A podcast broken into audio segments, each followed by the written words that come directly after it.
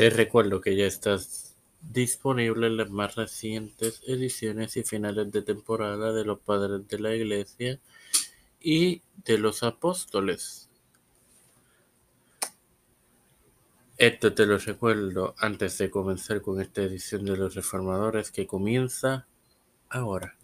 Ya no se puede hacer nada, les digo ella. Hermanos, este es quien te habla te da la bienvenida a esta quinta y final, eh, quinta edición y final de temporada de tu podcast Los Reformadores Maravillosos.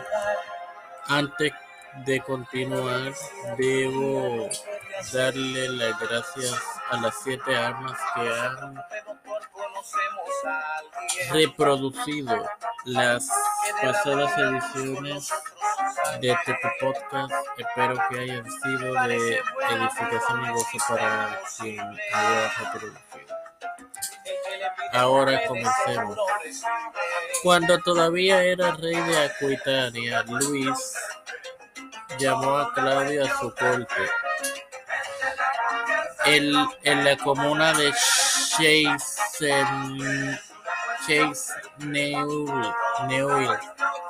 En algún momento del 811, en 813, el emperador, quien reinó de 800 a 814, Carlos Magno, y su vida fue entre 747 y 814, llamó a su único vástago legítimo sobreviviente a su corte,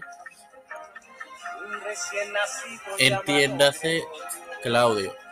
Allí lo coronó como su sucesor. En 814 el emperador falleció. Perdonen, a Claudio no, a Luis. El emperador falleció y Luis fue designado gobernante del Sacro Imperio Romano.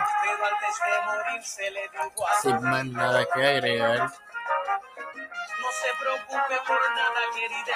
Padre celestial Dios de eterna misericordia y bondad, estoy eternamente agradecido por otro día más de por el privilegio de tener esta tu plataforma temporal con Cristo, por la cual me para educar. Ahora me presento yo para presentar a mi madre, a Esperanza Aguilar, Rick, Ricardo Matos Rodríguez familia, Edwin Figueroa Figueroa familia, Cristian de Olivera familia. Catherine Ortiz, familia, Catherine Pagan, Vivian Pérez González, Fernando Colón, los pastores Raúl Rivera, Víctor Colón, Félix Rodríguez, Pedro Pérez, José Reyes, Severa, Antonio Carlos, Semana Harris, Nancy Pelosi, José Luis Hermano Santiago, Rafael Hernández Montañez, Jennifer González Colón y todos los líderes eclesiales y gubernamentales mundiales. Todo esto ha sido presentado humildemente y pedido en el nombre del Padre, del Hijo y del Espíritu Santo. Dios les bendiga, hermanos.